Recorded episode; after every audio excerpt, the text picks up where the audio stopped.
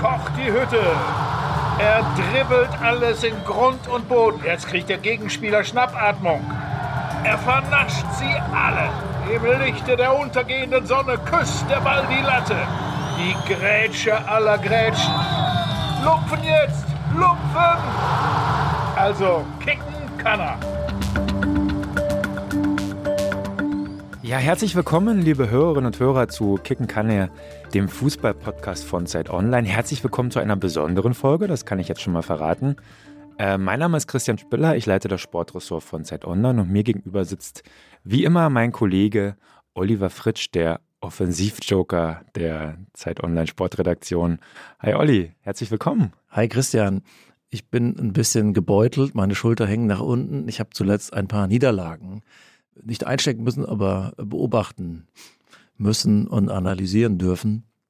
Wahrscheinlich geht es ja einigen anderen deutschen Fußballfans ähnlich, wenn sie nicht schon nach 20 Minuten ausgeschaltet haben. Und du warst ja näher dran als viele andere. Ich frage mich auch, was das mit der Psyche so ein bisschen macht. Es gibt ja auch so Untersuchungen, dass sozusagen Kriminalreporter oft leiden unter dem, was sie da sehen müssen. Ähm, ich habe da manchmal auch so ein bisschen Mitleid und auch Sorge um dich. Berechtigt? Nein, nein, nein, nein, auf keinen Fall.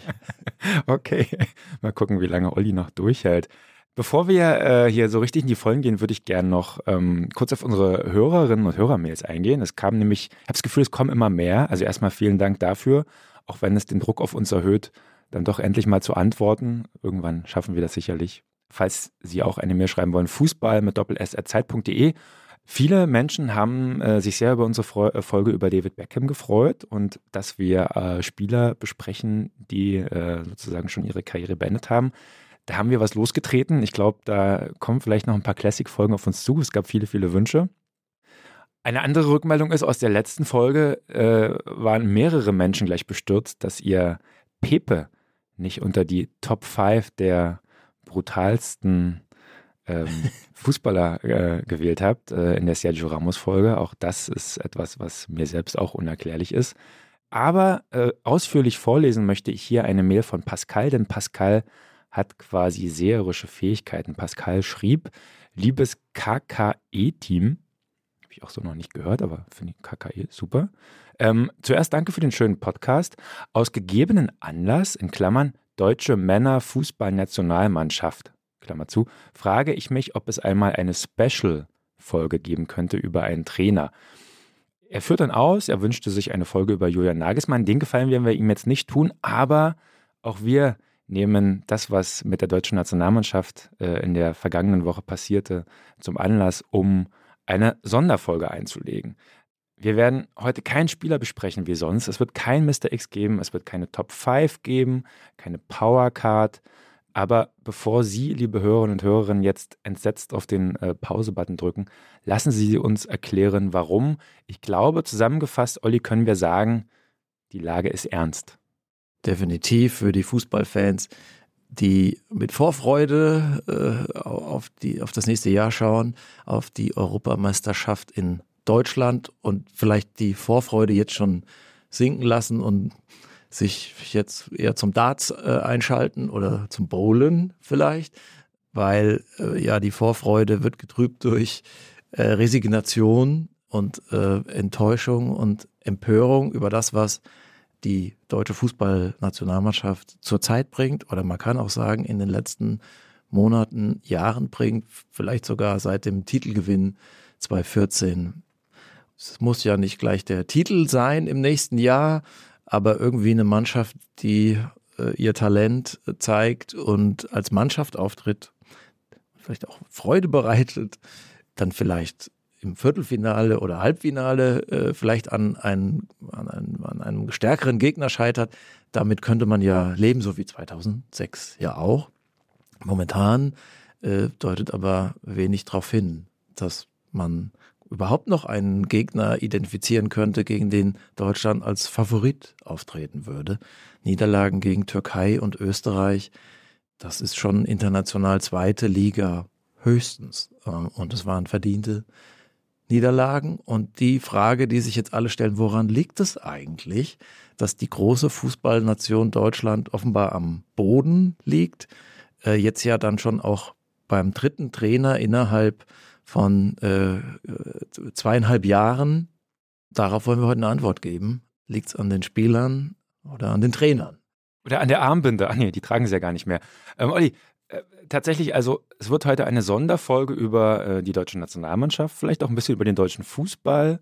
Ein Brennpunkt sozusagen anlässlich der traurigen Ereignisse, die wir mit ansehen mussten. Und das soll auch nur so halb, halb ironisch so klingen, wie es jetzt gemeint ist, denn es ist zwar nur Fußball, aber es ist ja trotzdem irgendwie eine ernste Sache. Du hast, es schon, hast die Frage schon gestellt, woran liegt es? Ich würde die gerne natürlich an dich zurückspielen, weil du warst äh, bei beiden Spielen vor Ort, warst sehr nah dran, hast doch Texte darüber geschrieben.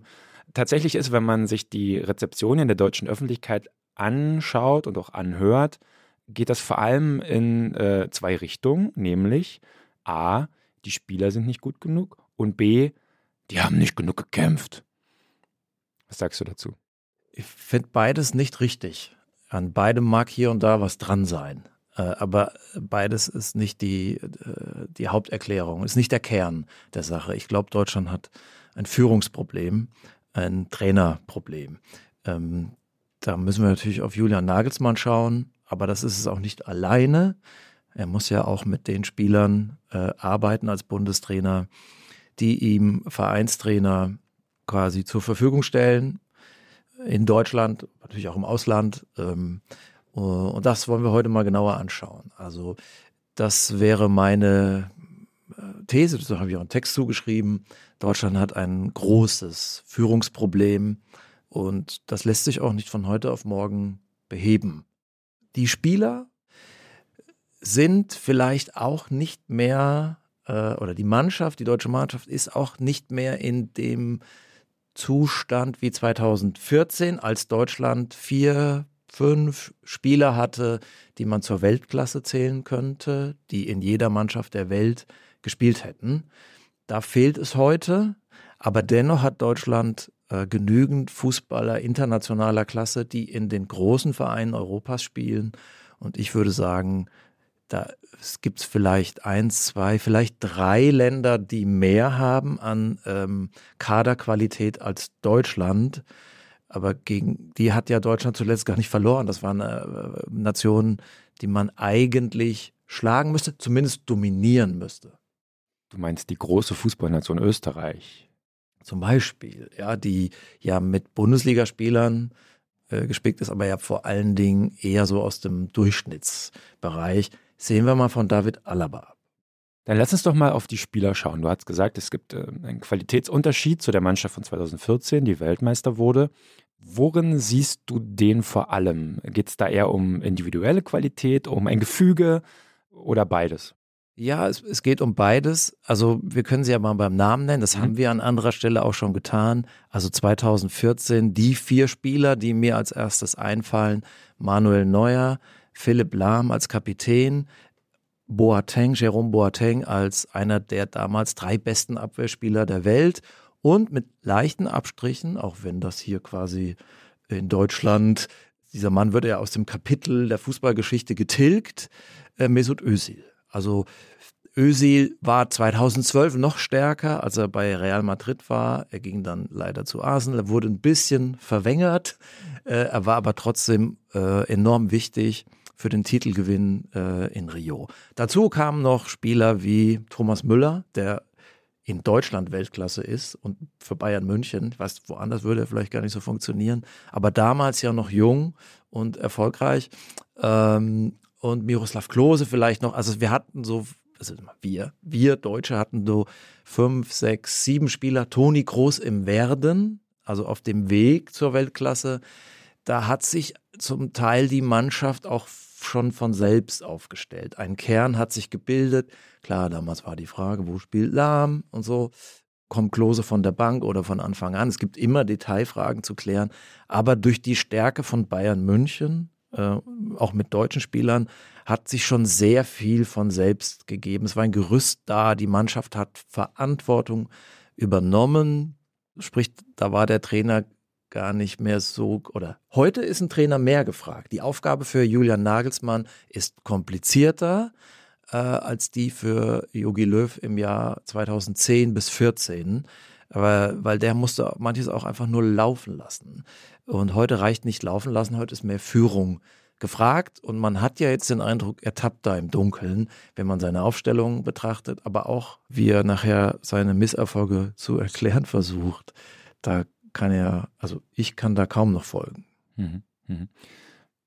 Nun ist es ja trotzdem so, dass äh, individuelle Qualität ja immer noch da ist. Also wir reden über eine Nationalmannschaft, bei der der äh, Kapitän des amtierenden Champions League-Siegers, also er ist jetzt nach Barcelona gegangen, aber er hat quasi als Kapitän im Frühjahr die Champions League gewonnen.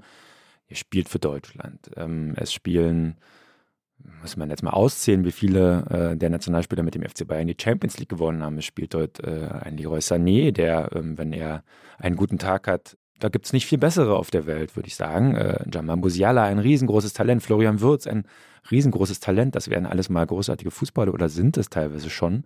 Das heißt, diese Ausrede, die man ja auch hier und da durchhört von DFB-Verantwortlichen, dass äh, so nach dem Motto, naja, was sollen wir denn machen? Die Qualität ist einfach nicht da. Die darf man eigentlich nicht gelten lassen, oder? Nein, die darf man so in der Form nicht gelten lassen, wenn man gerade äh, mit Ach und mit, mit, also mit Glück nur 0 zu 2 in Wien verloren hat.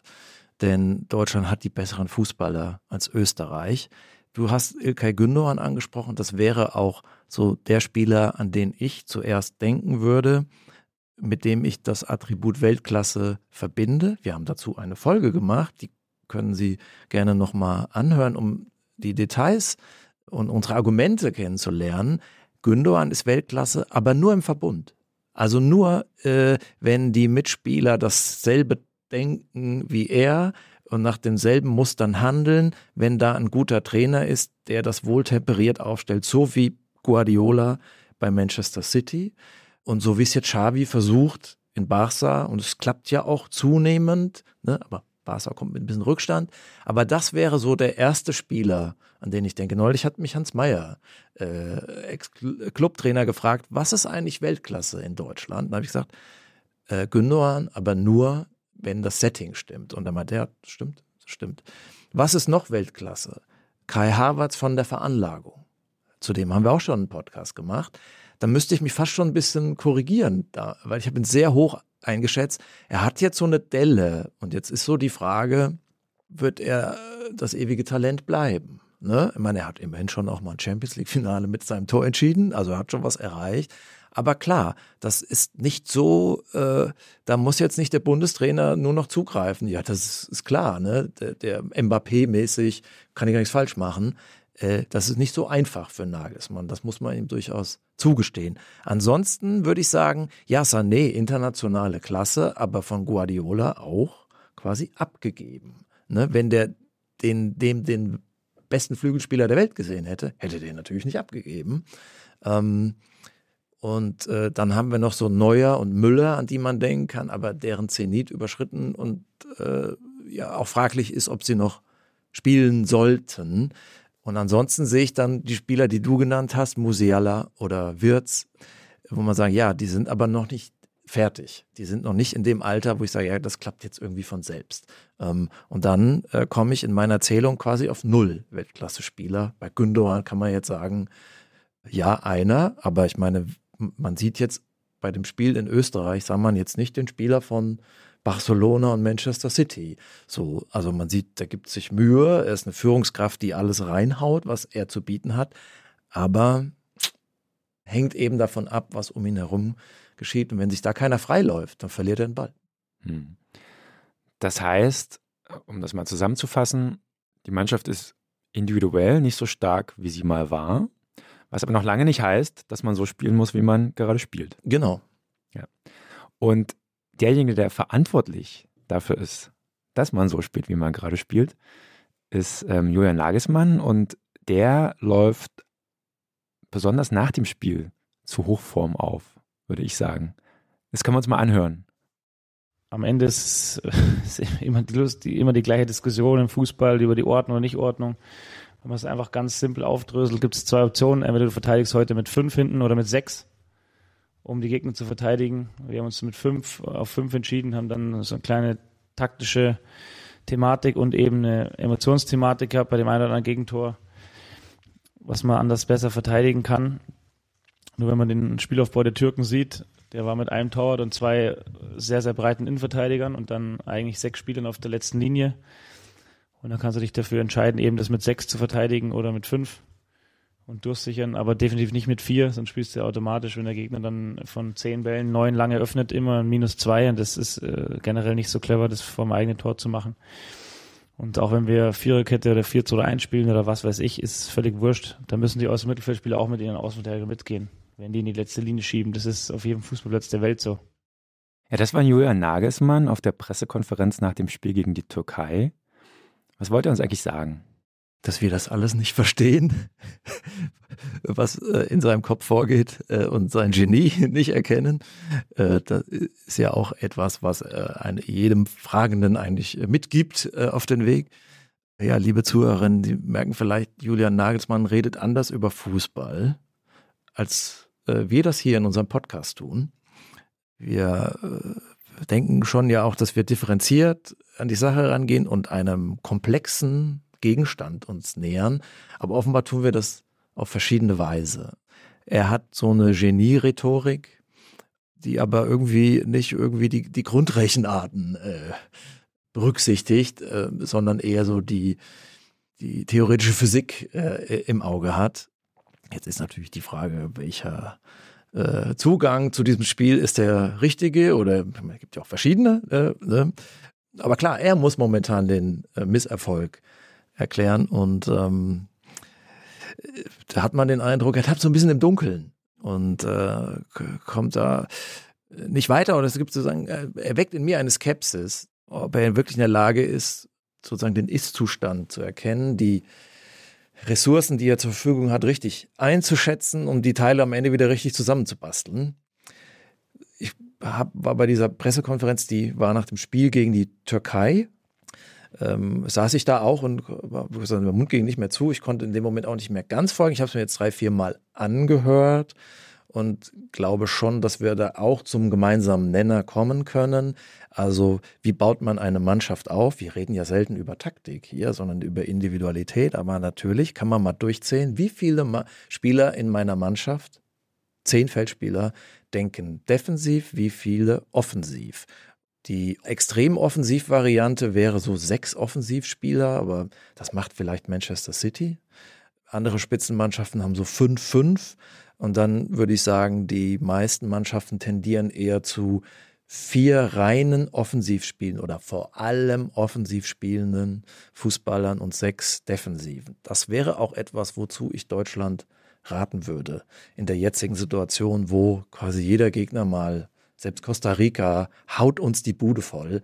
Wir sagen, äh, dann lieber mal sechs defensiv orientierte und auch von der Kompetenz her defensive ähm, Spieler. Vielleicht hat er das jetzt hier gemeint, da muss man mal so durchzählen. Das war eine Live-Situation, da kann man immer mal irgendwas durcheinander bringen. Jetzt soll nicht jedes Wort auf die Goldwaage legen, aber so würde ich das jetzt mal sinnführend äh, zusammenfassen. Für Aufsehen sorgte er vor allem mit einer Aktion, nämlich damit, dass er Kai Havertz sozusagen eine neue Rolle gegeben hat. Also Kai Havertz ist sowas wie der berühmteste und bestbezahlteste Umschüler der Nation, wenn man so will. Zumindest will Jürgen Nagelsmann äh, einen aus ihm machen. Der Kerl musste, Jürgen Nagelsmann würde bestreiten, dass er ein, ein Außenverteidiger war, aber de facto sah man ihn im Spiel oft in dieser Rolle. Und das, obwohl Kai Havertz, wir hatten ihn ja auch schon besprochen in unserer Folge, natürlich eher ein Offensivspieler ist. Das Gedankengebäude dahinter ist ja äh, gar nicht so schwer nachvollziehbar. Also Jürgen Nagelsmann hat das ja auch sinngemäß so erklärt. Er schaut sich eine Mannschaft an ähm, und guckt, okay, wo funktioniert die denn gut und wo nicht? Also was für Spielermaterial habe ich, was fehlt mir und was habe ich vielleicht im Überfluss vorhanden? Denn das ist ja der Unterschied zu einer Vereinsmannschaft. Bei der Nationalmannschaft kann man sich eben nicht sozusagen die, die Schwachstellen vollkaufen oder ersetzen, sondern man muss mit dem Material arbeiten, was man hat, was übrigens eine sehr, ja, eine sehr interessante äh, und sehr gesunde Aufgabe für einen Trainer ist, wie ich finde irgendwie, ja, aber das ist ein anderes, ist eine, eine andere. Ganz kurzer Einwurf. Und ja, jetzt sozusagen im durchkapitalisierten Fußball eine sehr äh, archaische, wohltuende Alternative. Genau, so, so meinte ich das eigentlich. Ja. Ne? Also da, da zeigt sich ja eigentlich wirklich das wahre Trainerkönnen. Ne? Also aus dem Vollen schöpfen kann ja theoretisch zumindest jeder. Ja? Aber mit Mangel umgehen, da zeigt sich, ob jemand Qualität hat oder nicht. Genau, und das ist, äh, hier entsteht Mannschaftssport und zeigt einen besonderen Wert. Man kann es jetzt nicht eben durch ein Investmentspritze aus dem Nahen Osten machen wir jetzt irgendwie unseren linken Verteidiger kaufen, ja. sondern man muss mit dem leben, was das Land hergibt. Ich glaube, das ist ein besonderer Wert äh, von Nationalmannschaften und auch von Europa- und Weltmeisterschaften. Sind natürlich große Länder logischerweise ähm, privilegiert, keine Frage. Aber Nagelsmann sagt sinngemäß, er hat ein Überangebot in seinem Fall an Offensivspielern und einen Mangel an tauglichen Defensivspielern. Ich glaube, da würde ihm auch niemand widersprechen an dieser, bei dieser Diagnose. Ja. Und das heißt, sein Ansatz ist, seine Grundidee ist zu schauen, okay, gibt es denn eine Möglichkeit, dass jemand von dort vorne, wenn es da zu viel gibt, weiter hinten spielen könnte, wo es zu wenig gibt? So, also wie schaffe ich es, auf dem Platz die individuelle Qualität zu maximieren? Was ist daran so falsch? Die Idee, Kai Havertz äh, auf den Platz zu bringen, die finde ich sehr gut. Er hat ja momentan Probleme in seinem Verein, bei Arsenal, zu, also in, in der Endphase auch bei Chelsea sitzt im Verein oft der Bank und in der Nationalmannschaft auch häufig. Für ihn einen Platz äh, zu suchen, findet meine totale Zustimmung. Da, ich muss sagen, da gebe ich Nagelsmann recht. Er erkennt, das ist ein Spieler, der kann dir ein Spiel auch gewinnen. Er hat ja auch ein Tor geschossen gegen die Türkei. Die Qualitäten brauchen wir. Also hören Sie nochmal die Folge an. Äh, wir haben ihn ja sehr hoch gerankt aber doch nicht als Abwehrspieler. Ja, ich weiß, er nennt ihn anders, er nennt ihn linken Zehner oder Joker, aber er offensiv Joker. Offensiv Joker, aber ich meine, er war schon sehr äh, oft in der Nähe seines Mitspielers, der die Handschuhe trägt und musste im eigenen Fünfer auch mal äh, aushelfen und das man bekommt beim Zuschauen da schon ein bisschen Mitleid mit Harvards, weil es ist gedanklich eine andere Aufgabe äh, zu verteidigen als zu stürmen. Es erfordert ein anderes Risikomanagement. Ne? In der gegnerischen Hälfte ist man, hat man den Auftrag, auch mal ins Eins gegen Eins zu gehen, zu, den Ball zu verlieren, auch mal. Das gehört, wird so eingepreist. Ähm, das sollte man als äh, linker Verteidiger natürlich nicht tun. Also wie stelle ich mich zum Gegenspieler? äh, wenn der den Ball führt? Wann gehe ich vorne drauf? Wie spiele ich zusammen mit der Seitenlinie, ja, als Mitspielerin, die den Raum verengt? Ne, war letzten Folge Ramos haben wir über Lisa Razou kurz gesprochen, wie genial der das gemacht hat. Das sehe ich jetzt bei Harvards nicht. Also natürlich gewinnt er auch mal ein paar Zweikämpfe, aber es gab so viele kuriose Momente in diesen beiden Spielen, Türkei und Österreich. Abstimmungsprobleme mit Rüdiger, gehen beide erst hin und dann bleiben sie beide weg und dann kriegt halt der Gegner den Ball. Havertz geht in ein paar Situationen viel zu früh vorne drauf. Er hat ja auch so wenig Gespür für die Gefahr, die entsteht, die im Rücken entsteht. Er hängt sich rein und dadurch gelingt ihm auch mal was so. Äh, aber das ist nichts, äh, wo er wirklich brilliert und seine Qualitäten kommen nicht zur Geltung. Selbst am Ball, finde ich, beim Spielaufbau wirkt er irgendwie gehemmt weil er nicht so genau weiß, wann er äh, sich freilaufen soll, wann er auch mal steil gehen soll. Ein Außenverteidiger ist ja ein sehr eingeschränkter Spieler in seinen Optionen, sage ich mal. Er ist ja eher ein zentraler Spieler, der auch mal so über die Mitte ausweicht, der so kleine Häkchen schlägt, der völlig unberechenbar ist in 360 Grad Radius. Hast du natürlich nicht an der Außenlinie. Das heißt, er kommt auch offensiv nicht so richtig äh, zum Tragen. Also er, seine seine, sozusagen seine Schwächen fallen ins Gewicht, seine Stärken aber nicht. Mhm. Das ist irgendwie keine gute Mischung. Tatsächlich hat man ja das Gefühl gehabt bei Harvards, dass er sich in jeder Situation auch unwohl fühlt oder in, sagen wir in vielen Situationen, in die er da, die er da äh, bei den Spielen auf dem Platz stand. Er hat ja auch den Elfmeter zum, zum 2 zu 3 dann verursacht. Kann man immer drüber streiten, ist das wirklich ein Handelfmeter? Diese Regel ist sowieso, ähm, äh, ich würde da 90 Prozent dieser Elfmeter nicht pfeifen. Das hat Johann Nagelsmann auch den Punkt kann man ihm auch geben, dass man das ähm, anzweifeln muss, aber ein Abwehrspieler verhält sich dort anders, ein gelernter Abwehrspieler in so einer Situation. Der hat eben die Arme nicht so durch die Gegend schlackern, sondern der hat das mittlerweile leider, aber er hat es mittlerweile gelernt, dass man dann äh, die Hände zumindest äh, an den Körper oder sogar hinter dem Körper verschränkt irgendwie. Ich darf tatsächlich ein aktuelles Beispiel über diesen Trend, Offensivspieler äh, defensiv zu degradieren, anbringen. Und ich weiß, dass die Hörerinnen und Hörer quasi auf die zweiwöchentliche Energie Cottbus-Anekdote warten.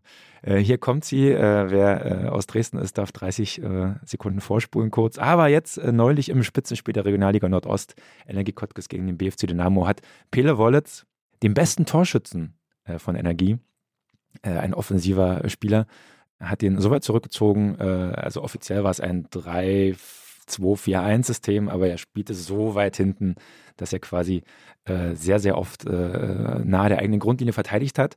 Und das gefiel ihm ganz und gar nicht. Und tatsächlich, es gab zwei spielentscheidende Szenen und an beiden war Tim Heike, so heißt der Spieler, beteiligt.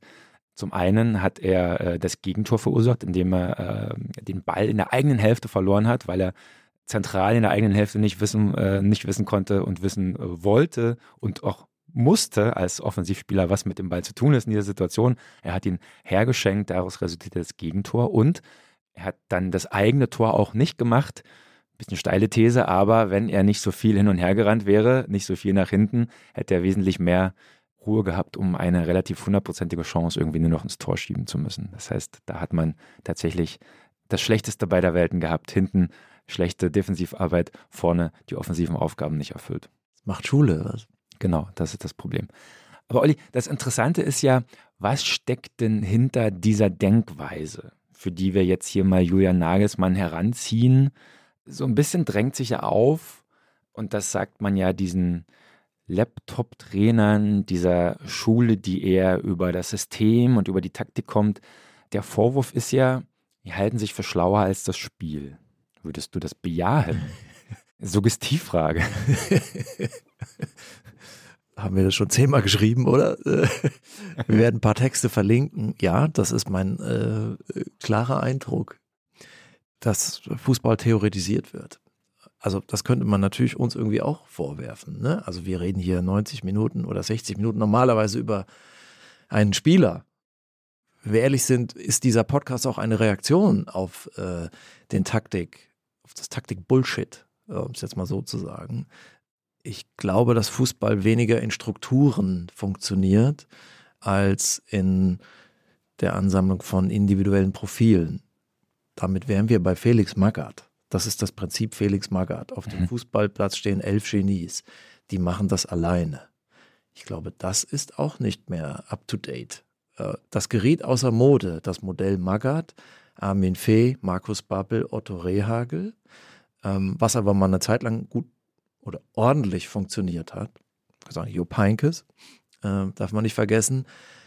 Jetzt sind wir aber bei dem äh, sozusagen Update des deutschen Fußballs, der quasi meist irgendwie hinterherhinkt strategisch, in archaischen Mustern gefangen, manchmal sogar erfolgreich wie 1996. Das war noch so Fußball aus dem Teutoburger Wald.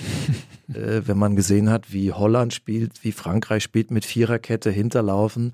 Und dann war bei uns Matthias Sammer, der wild rumrennt, überall auf dem Platz, aber natürlich äh, das Tor macht gegen Kroatien. Hey, das war der Libero vor der Abwehr. Ja, genau. Vor und hinter zugleich, ja. Also es hat eine gewisse Qualität auch. Aber natürlich war das zu dem Zeitpunkt eigentlich schon nicht mehr auf, auf Höhe der Zeit. Also die sagen, die, natürlich ist Fußball ein strategisches Spiel, so eine Frage der Taktik. Aber da stimmt die Reihenfolge aus meiner Sicht nicht. Und es sind jetzt Theoretiker in Mode geraten, ja nicht erst seit heute, schon, sondern seit 10, 15 Jahren. Und ich glaube, dass dabei einiges verloren geht, nämlich das intuitive Wissen, ähm, das intrinsische Wissen, die Primärerfahrung, die Fußballer auf dem Platz erworben haben, das vielleicht auch gar nicht immer so gut erklären können, aber es trotzdem fühlen und sehen und spüren. Ich weiß, ein guter Fußballer ist nicht automatisch ein guter Trainer. Das ist völlig klar. Aber das Gegenteil stimmt auch lange noch nicht. Mhm. Das merkt man auch daran, wie man über Didi Hamann redet, über Lothar Matthäus, über die, auf die blickt man herab. Das sind so die Bash, die werden gebasht. Aber ich weiß nicht. Das waren strategische Fußballer, ob die nicht äh, in vielen Punkten auch einfach recht haben. Und äh, wenn wir wenn sich Deutschland davon verabschiedet, von diesem substanziellen Wert, dann wird es äh, gefährlich. Und ich glaube, das ist jetzt, jetzt kommt die Quittung für diesen Sonder- und auch Irrweg. Ähm, an der Position äh, sind wir gerade. Gutes Stichwort Sonderweg. du bist ja gut connected, auch ähm, mit europäischen Kollegen, äh, Journalistenkollegen. Nimmst du das denn wirklich wahr, dass wir Deutschen da gerade irgendwie äh, anders unterwegs sind als andere? Also es heißt ja immer, dass die Italiener quasi die, sowas wie die Erfinder der Fußballtaktik, ja, also deren Spiel ist sehr gilt zumindest als sehr taktisch geprägt, ähm, womit sie quasi auch individuelle ähm, ähm, Unterlegenheiten irgendwie wettmachen am Ende. Also mein Gefühl war, dass dieses, dieses Aufkommen des Taktikbooms im deutschen Fußball Ende der Nullerjahre, Anfang der Zehnerjahre, dass das auch so eine Reaktion darauf war, dass der deutsche Fußball zu dieser Zeit taktisch einfach so weit zurück war. Ja, das haben wir ja auch gesagt. Also, keine Ahnung, ich glaube sogar 2000, zur EM 2000 gab es noch ein Libero, als alle anderen schon längst mit Viererkette gespielt haben, ähm, hat Erich Ribbeck noch den Libero aufs, auf, aufs Feld geschickt und das war ja Steinzeit. Und dann hat sich sowas entwickelt und es gab eine Angleichung, eine Korrektur, vielleicht sogar eine Überkorrektur. Aber wie wird Taktik in Deutschland gesehen im Vergleich zum Rest Europas? Kannst du das, äh, kannst du das sagen? Der Rest Europa ist natürlich jetzt wirklich sehr weit, aber wenn du sagst Italien und Spanien und ich würde sagen auch Portugal, die äh, sozusagen achten strukturierter darauf, wer Trainer wird, wer Manager wird. Das sind meistens, ähm, es sind viele Ex-Profis, die dann in die Lehre gehen, zum Beispiel Xabi Alonso, der vier Jahre die zweite Mannschaft und die Jugend trainiert hat, oder Raúl, mal gucken, was aus ihm wird, und die dann, wenn sie 40 sind, 42, Anfang 40, dann auch in den Profifußball kommen. Es gibt natürlich auch Ausnahmen, die jetzt nicht die Spitzenkarriere hingelegt haben, die vielleicht diesen Rückstand dann auch aufholen.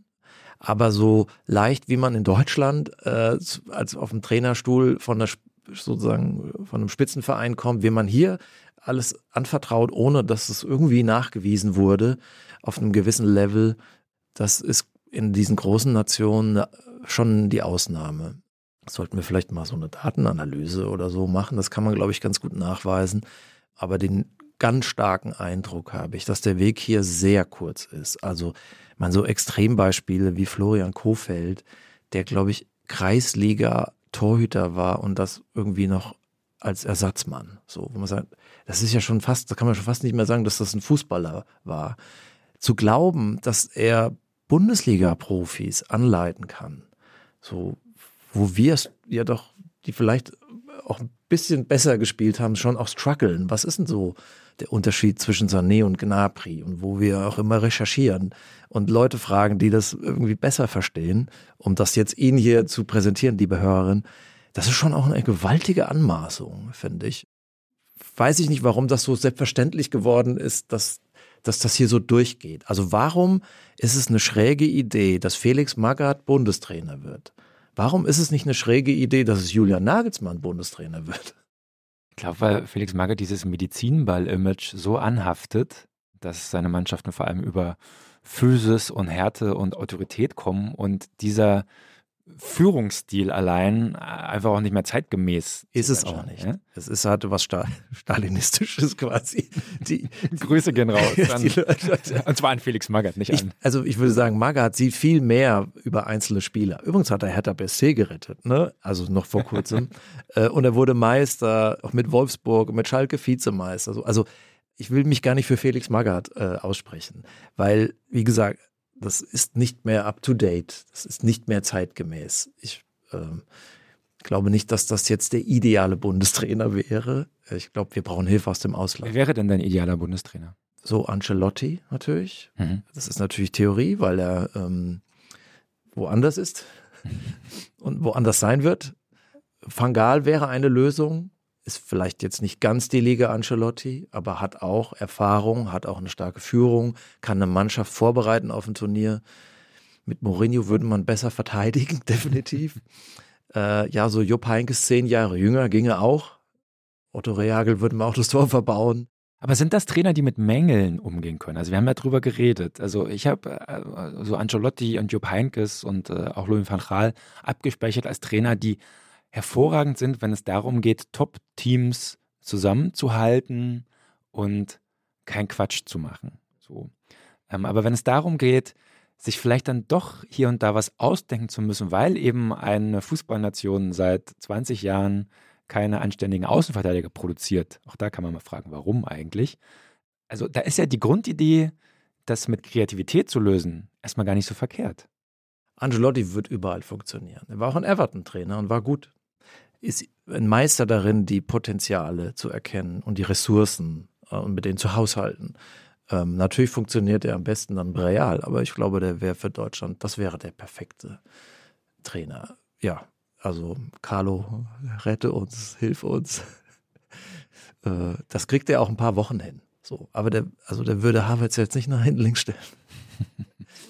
Wollen wir mal die Spieler durchgehen, zu unserer Kernidee dieser Folge kommen? Oder haben wir noch einen Punkt übersehen, weil wir sind ja kein Trainer-Podcast, äh, sondern ein Spieler-Podcast.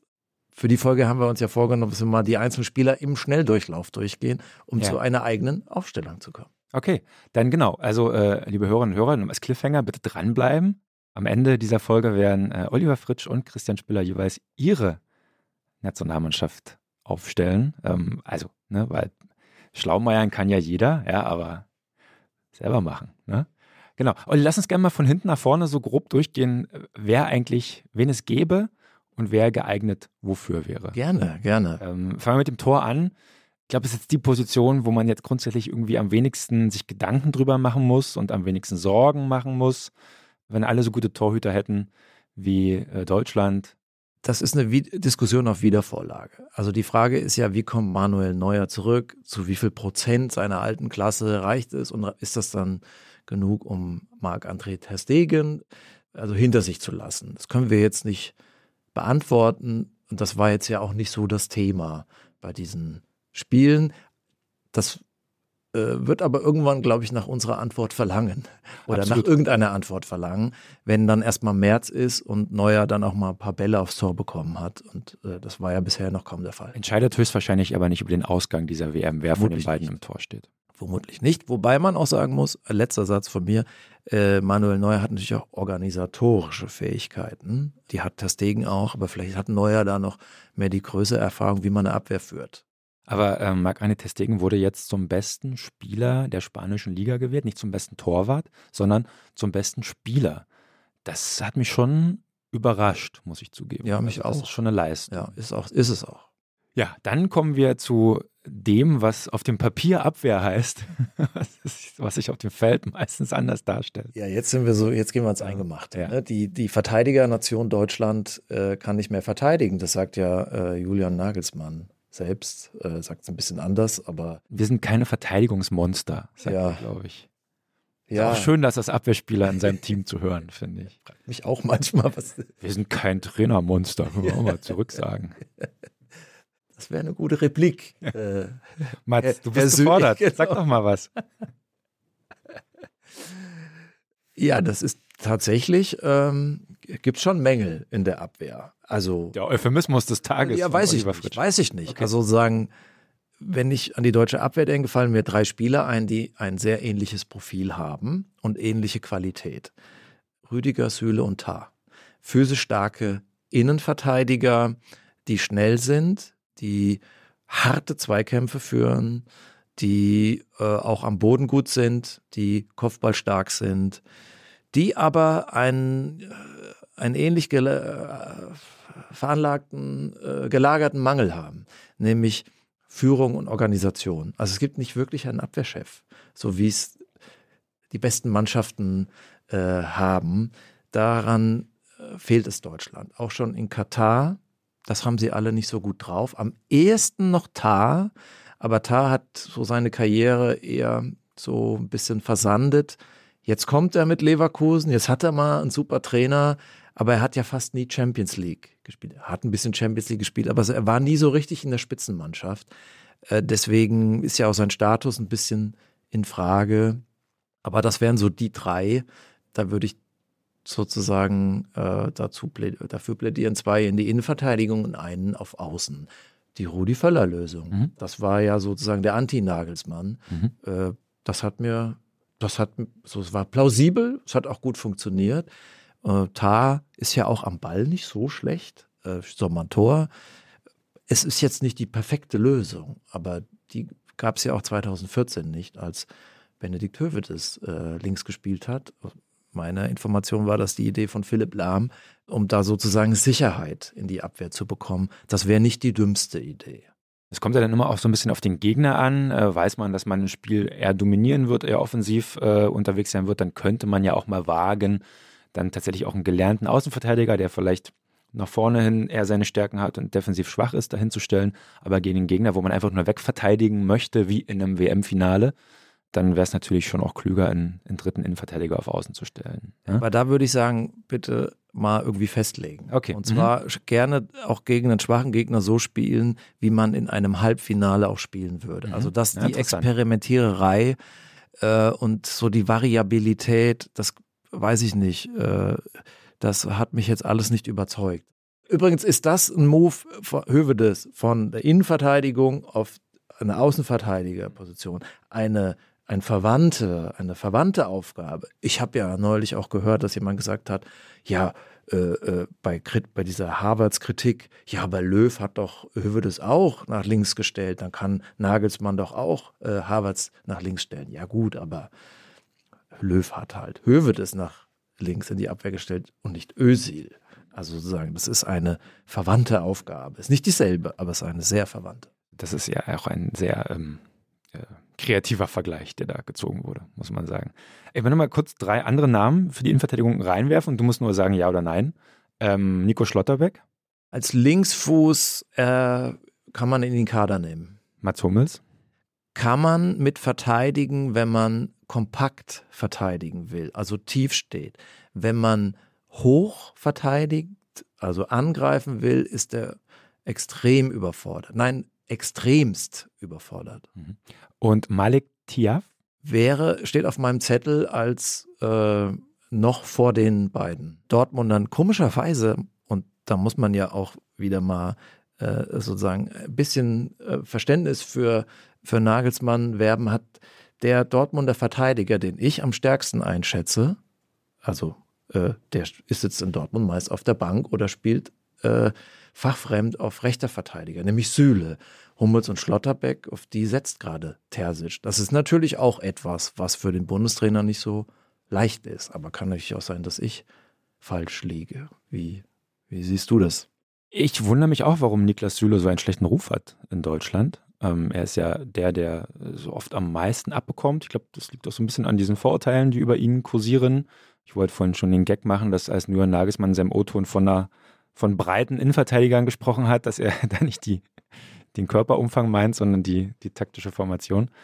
Aber ich glaube auch, ein, ein, ein Süle in, in, in bester Form ist, finde ich, der beste deutsche Innenverteidiger. Ja, also das ist so, das kann auch Rüdiger, ich würde sagen, das ist so ungefähr eins, aber ja, das kann man so sehen. Wir wissen beide, das ist nicht perfekt. Ja. Also sie haben Probleme mit der Orientierung, es laufen ein bisschen wild rum, Spielaufbau, hui, ne? Aber so die Kernkompetenz, die Ausstattung ist vorhanden. Jetzt mit Führung, also dem richtigen Training, also man, man übt die Situation auf dem Platz, ja, nicht an der Tafel, das auch, aber vor allen Dingen auf dem Platz. Auch durch Mitspieler, durch den Torwart oder gegenseitiges Coachen kann das äh, auch Stabilität gewinnen. Dazu müsste sich das Ganze aber strukturiert, strategisch einspielen. Dann hätte das eine, eine gewisse Qualität. Es wäre besser als England auf jeden Fall. Mhm. Mhm. Mit Harry Maguire oder wer auch immer da noch spielt und Declan Rice. So, das ist auch nicht sonderlich überragend. Und trotzdem äh, funktioniert es da besser. Die größte Baustelle des deutschen Spiels ist höchstwahrscheinlich die Außenverteidigerpositionen. Ähm, haben wir gesagt, da gibt es Namen, die kursieren, die uns aber alle höchstwahrscheinlich nicht so richtig überzeugen, zumindest wenn wir von den gelernten Außenverteidigern reden. Deswegen haben wir auch äh, angeschnitten, dass wir dann einen von denen aus der Mitte dann da irgendwie einen zumindest nach außen stellen würden. Wen gibt es denn da so? Also es gibt Robin Gosens auf links, es gibt David Raum auf links, es gäbe ähm, Benjamin Henrichs auf rechts. Henrichs auf links war auch Henrichs schon auf, zu sehen. auf links gibt es auch Thilo Kehrer. Der ist so ein bisschen raus aus dem mhm, mhm. Wer fällt dir noch ein? Es gab mal Marcel Halzenberg, aber er ist jetzt leider in der zweiten Liga. Er war defensiv eigentlich der stabilste von denen, aber er ist raus. Sein Pendant Lukas Klostermann? Hm, ist jetzt nicht so links. Und ja auch nicht Ich, mehr. ich rede mal über beide, über beide Seiten quasi fast. ja, ja. Also, Welche Seite würdest du ersetzen mit einem Innenverteidiger? Das habe ich noch nicht so ganz. also ich würde halt Tar nach rechts stellen Mhm. und links würde ich auf Großens. Mhm. Äh, Das wäre so mein Favorit. Ähm, Ich weiß, das ist defensiv, Stellungsspiel schon auch hier und da ungenau. Bei Gosens. Bei Gosens ist jetzt nicht der gelernte, der geschulte Verteidiger, ist so ein bisschen Autodidakt, macht viel mit Einsatz, Wett, manchmal zu viel, jetzt hat er gerade einen Elfmeter verursacht, jetzt am letzten Bundesligaspieltag. Aber irgendwie so einen Linksfuß braucht man, glaube ich, auch mal, äh, weil er muss auch nach vorne was bringen. Nach vorne gefällt dem eigentlich ganz gut. Mhm. Ist so ein klassischer Außenspieler, also der die Linie lang rauf und runter geht, nach innen keine Optionen hat, im Gegensatz zu Havertz. Aber die brauchst du auch nicht unbedingt auf der Position. Ich meine, es ist immer gut, wenn man Optionen hat, aber äh, gutes Timing, so im Spiel nach vorne, zieht durch, macht auch mal ein Tor, macht auch mal zwei Tore, ne, gegen Portugal 2021 bei der EM. Äh, Das wäre die naheliegende Variante. David Raum finde ich defensiv noch ein bisschen sozusagen unorientierter äh, und sozusagen auch ein bisschen so trüber in seinem Selbstbewusstsein. Großes ist da geerdeter. Das defensive Mittelfeld. Da ist mittlerweile, mittlerweile die Frage nur noch, wer spielt neben Ilkay Gündogan? Für Ähm, uns schon, ja. Denke ich ja, auch für die wahrscheinlich, Großteile wahrscheinlich auch für Julian Nagelsmann, ja. oder? Also ich Man glaube, könnte höchstens sagen, nimm ihn raus, er ist zu gut. Äh, Er tut einem leid, äh, weil er quasi das spanische äh, Spiel oder das moderne Spiel, jetzt City und Barca und jetzt muss er hier quasi im Wirtshaus antreten. Ähm, äh, ja, also Gündogan ist Kapitän, ist gesetzt. Finde ich übrigens eine sehr gute Entscheidung äh, von Nagelsmann, wo man ja vorher dachte, na, Kimmich, Goretzka, es gibt ja da auch so ein bisschen äh, Reibungspunkte zwischen denen. Äh, und äh, Nagelsmann hat eine Vergangenheit äh, mit Kimmich und Goretzka in München. Die haben sich ja dann auch geäußert nach seiner Entlassung, also mitfühlend, zu Recht ja auch.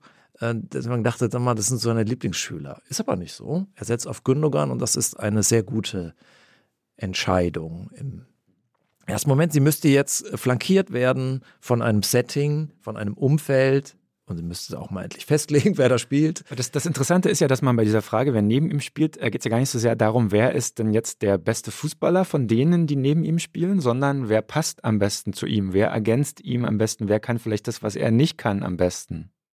Ja, das stimmt. Ich antworte trotzdem jetzt so Karo einfach. Die Spieler, die sich seit langem auf hohem Niveau durchsetzen, die auch was darstellen, äh, die würde ich spielen lassen.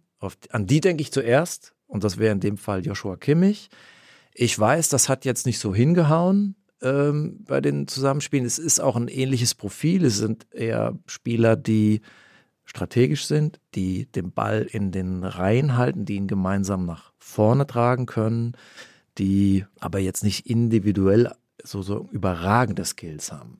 Im 1 gegen 1, äh, so um Ballführung, ist Gündogan schon besser ähm, als Kimmich. Ich finde, da hat man auch lange seine Schwächen in Deutschland einfach übersehen. Ja, man so, achten Sie mal drauf, wenn Kimmich den Ball führt, da ist immer auch so ein Break, immer eine Pause, wo man ihn wegnehmen kann. Ähm, da fehlt viel zu, zu lahm. Gündogan fehlt auch ein bisschen an Tempo zu lahm. Kimmich fehlt enorm viel, äh, aber ein sehr guter Passspieler, sehr ehrgeizig. Ähm, sind beides keine Abräumer, aber zu zweit äh, in der Lage, auch mit Köpfchen da das gemeinsam strategisch zu lösen. Man sieht die beiden ja auch sehr tief im eigenen 16er, weil sie die Verantwortung äh, übernehmen. Also das nochmal zum Thema Mentalität der Spieler.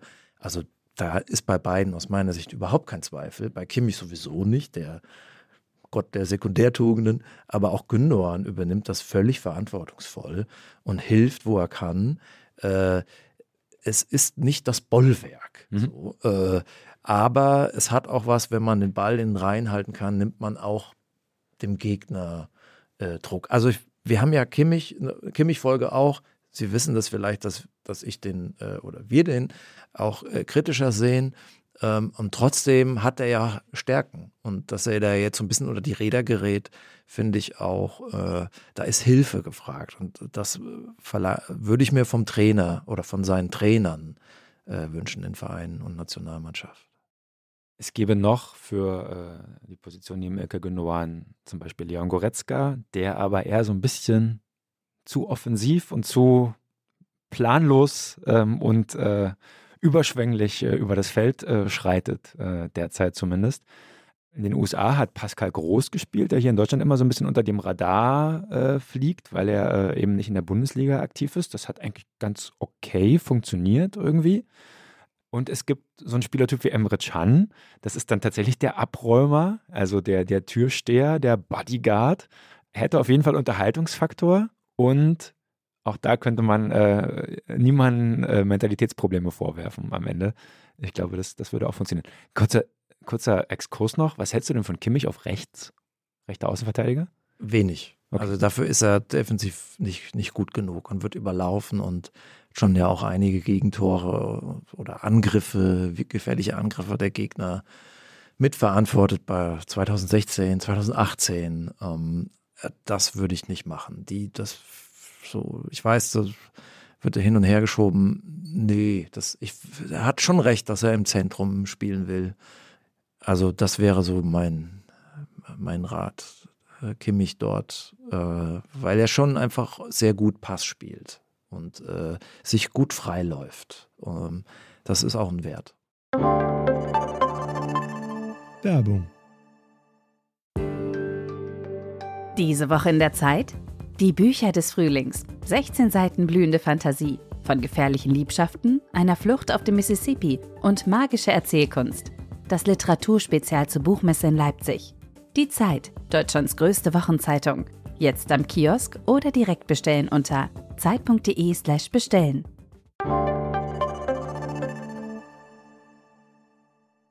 Die Offensive.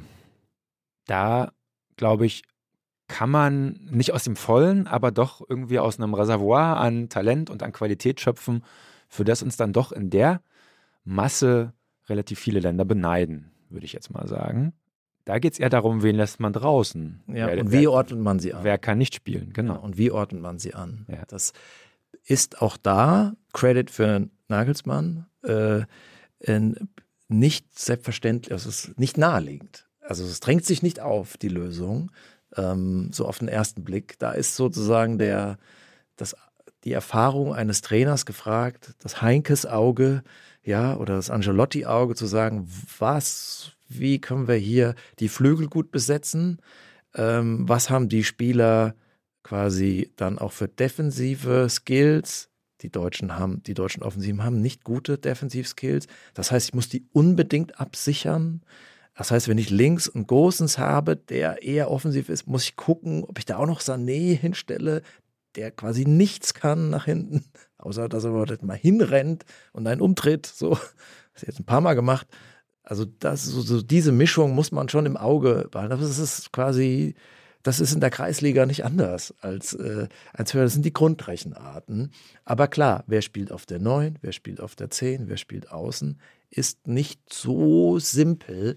Und ich will auch nicht so tun, als hätte ich jetzt da die, die, Schlaumeier-Lösung gesagt, so muss es sein. Es gibt aber natürlich gewisse, sozusagen, etwas, was näher liegt als das andere. Meine erste Beobachtung ist, dass wir vier Zehner haben. Also vier Spieler, die ich als offensive Mittelfeldspieler sehen würde in, im Zentrum. Äh, als erstes Havertz, als zweites Müller, als drittes Musiala, als viertes sogar Goretzka. Weil Goretzka ist nicht der Spielmacher, aber Goretzka ist von seinem Typ her einer, der immer die offensive Variante sucht, der äh, im Mittelfeld, im Spielaufbau eigentlich auch leider sich zu wenig entwickelt hat, sagen nicht viel zu gebrauchen ist, außer dass er mit Ball nach vorne rennt, wenn sich die Gelegenheit ergibt. Das macht er aber gut. Ähm, aber einer, der, der so nachrückt vom 16er und dann natürlich auch saugefährlich sein kann. Also einen Schuss hat. Ich glaube, den härtesten Schuss in Deutschland.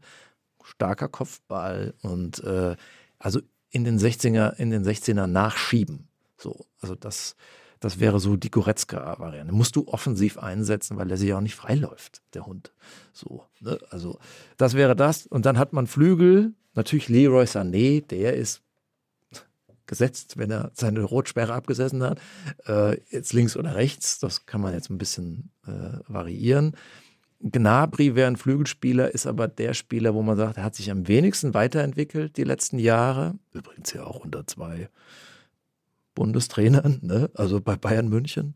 Ähm, da ist schon die Qualitätsfrage so ein bisschen, wo man sagt, da kann ich verstehen, wenn man den irgendwie nicht so einnimmt. Und äh, Würz habe ich jetzt mal noch gar nicht in der Liga drin, weil noch zu unerfahren. Kann aber sein, dass sich das ändert bis ähm, wenn er dann das Triple geholt hat. Ja, wenn er, ja, richtig. Äh, vielleicht ist der, ist, das ist dann auch mal so, man sagt, okay, es ja. kann sein, dass man an dem dann nicht mehr vorbeikommt, da muss ein anderer raus, das ist dann so ein Härtefall. Ja. Damit es nicht zu kompliziert wird, lass uns mal einfach unsere Aufstellung durchdeklinieren jetzt. Und genau, äh, ich will ja nicht hier die Nagelsmann-Falle tappen, genau, aber eine Position natürlich noch Stürmer. Ja, stimmt. Äh, Gibt's ja auch noch. Ähm, da hat sich ja jetzt Füllkrug festgespielt, weil den auch alle fordern. Die Folge habt ihr gemacht und da würde ich ja voll zustimmen. Nur eins als Ergänzung bei Füllkrug, guter Joker. Also jemand, der, wenn das Spiel irgendwie stockt, äh, wenn Plan A einfach nicht mehr funktioniert, dann machen wir es jetzt einfach. Die Brechstange oder wie auch immer im Strafraum guter Typ, so, vielleicht, wenn ich so ins Gesicht schaue und die Hüften nicht ganz so austrainiert, mein Eindruck. Äh, aber jemand, der das Spiel einfacher macht. Da kommt wieder Post vom Anwalt. Was heißt hier wieder?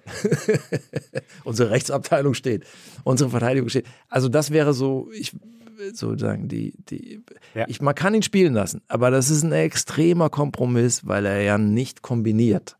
Und das äh, ist schon ein Manko, äh, was äh, dann ins Gewicht fallen kann. Ein Spieler, der Tore schießt, schadet natürlich prinzipiell erstmal nicht.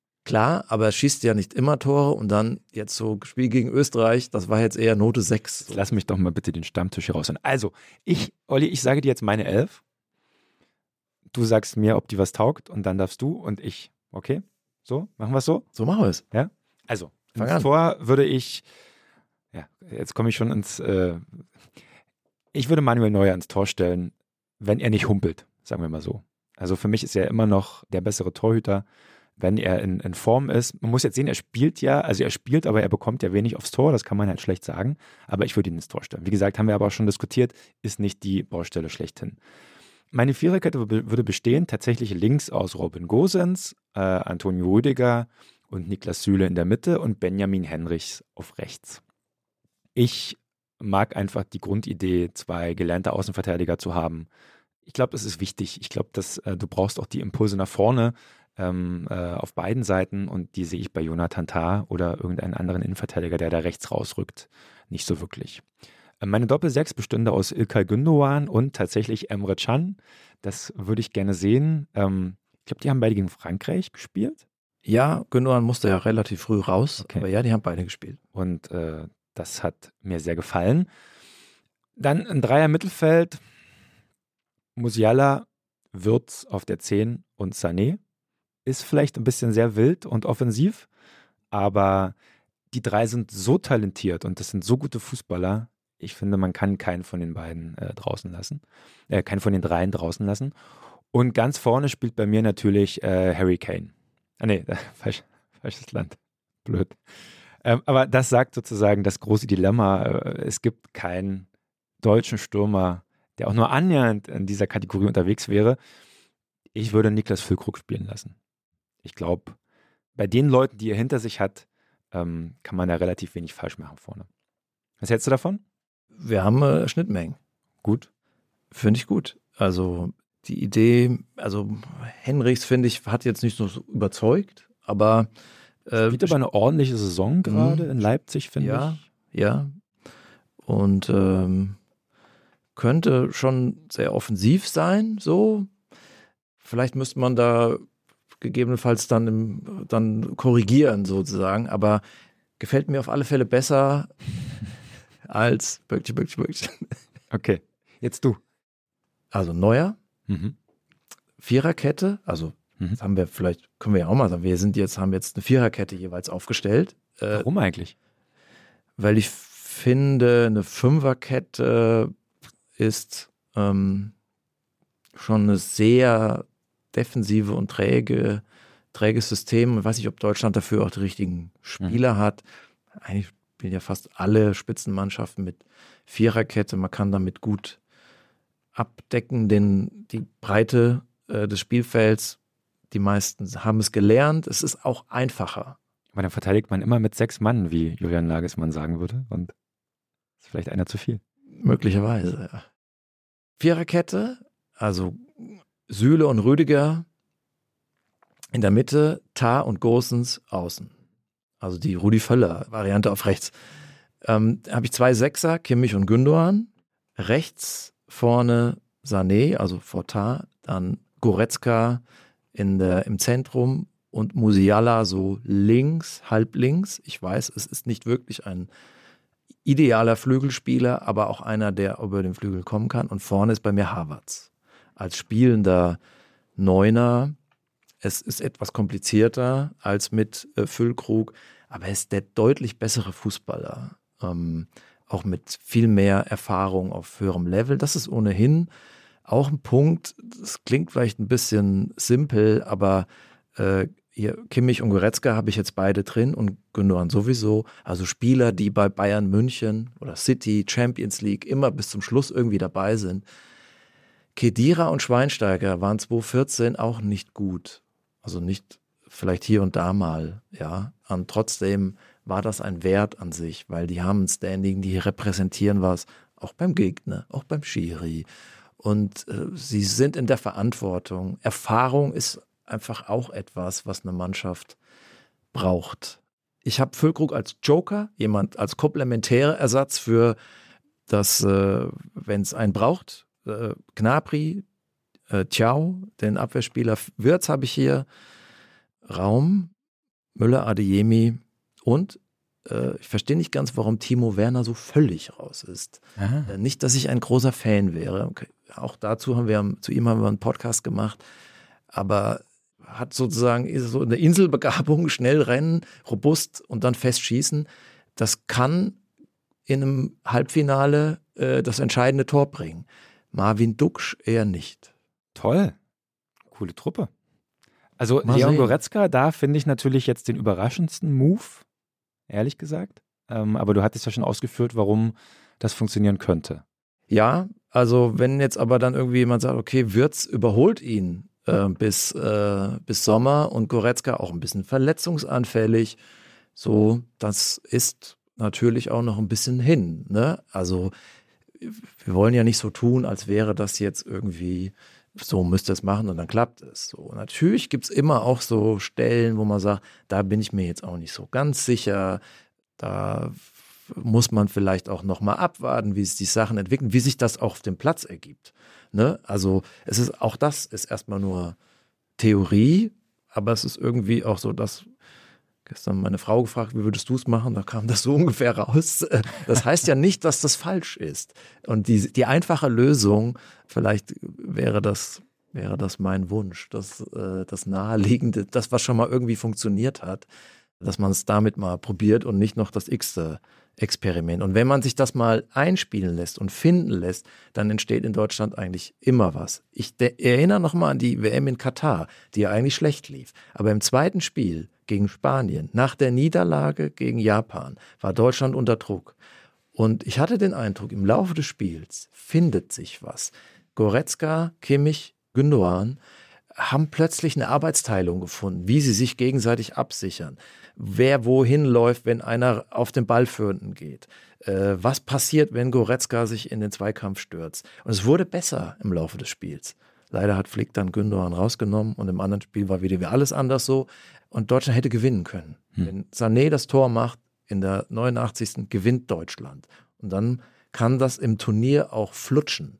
Und dann hat man plötzlich in der, im Viertelfinale eine ganz andere Mannschaft und Qualität auf dem Platz, das wäre ja wirklich nicht das erste Mal, dass Deutschland auf diese Art, äh, also die, da findet sich was. Aber da muss ein Trainer auch quasi dem Raum geben, das sind erfahrene Spieler, die entwickeln quasi auch selbst Stärken und Ideen, aber sie brauchen mehr Führung als die Spieler der Vergangenheit, also insbesondere der 14er Mannschaft. Ich habe noch eine B-Variante, weil ich habe noch einen Spieler, den ich hier aus dem Hut zaubern möchte, über den niemand spricht. Keine Zeit mehr für Experimente, Olli. So kurz vor der EM. Ich tappe in die Nagelsmann-Falle. Aber es gibt einen Spieler vom VfB Stuttgart, der ein riesigen Anteil daran hat, dass die Mannschaft dort äh, jetzt äh, um die Champions League Plätze mitspielt, nämlich Waldemar Anton. Spielt dort in der Innenverteidigung, wurde in der Vergangenheit manchmal, wie ich finde, fälschlicherweise als rechter Verteidiger eingesetzt. Das wäre eine Holding Six. Mit ein bisschen Anleitung könnte das ein äh, Sechser sein, der quasi Gündogan den Rücken frei hält. Also beispielsweise Anton, Gündogan, Musiala. Das wäre eine klare Sechser, Achter, Zehner Aufteilung in einem Mittelfeld. Sehr leidenschaftlicher, hochaggressiver Spieler mit intensivem Zweikampfverhalten, aber nie drüber.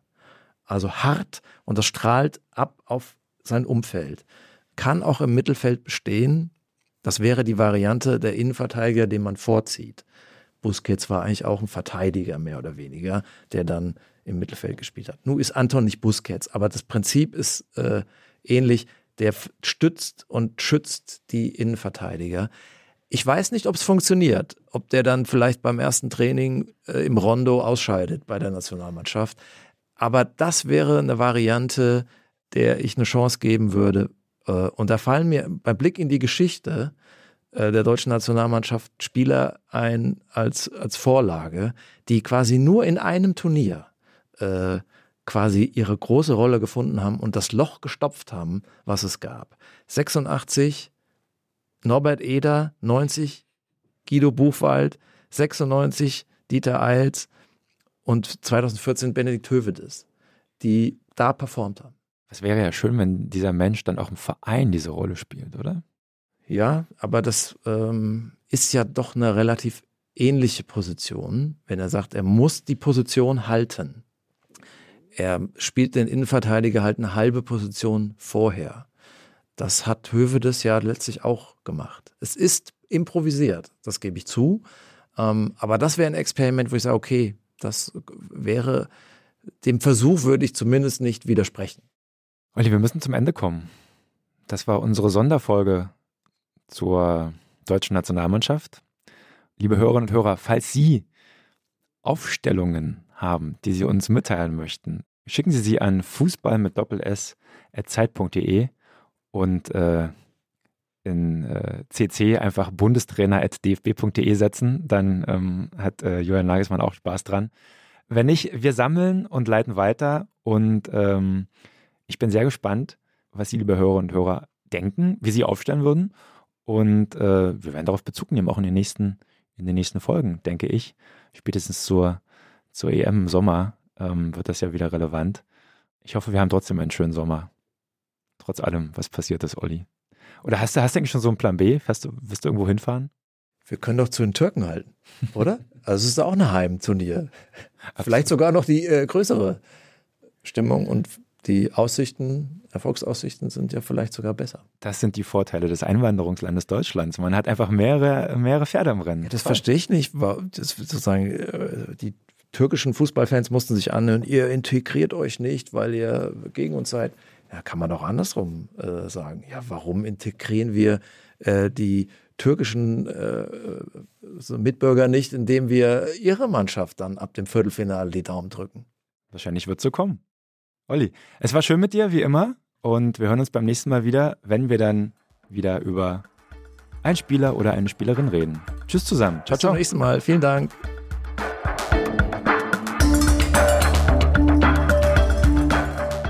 Kicken kann er. Ist ein Podcast von Zeit Online, produziert von Pool Artists.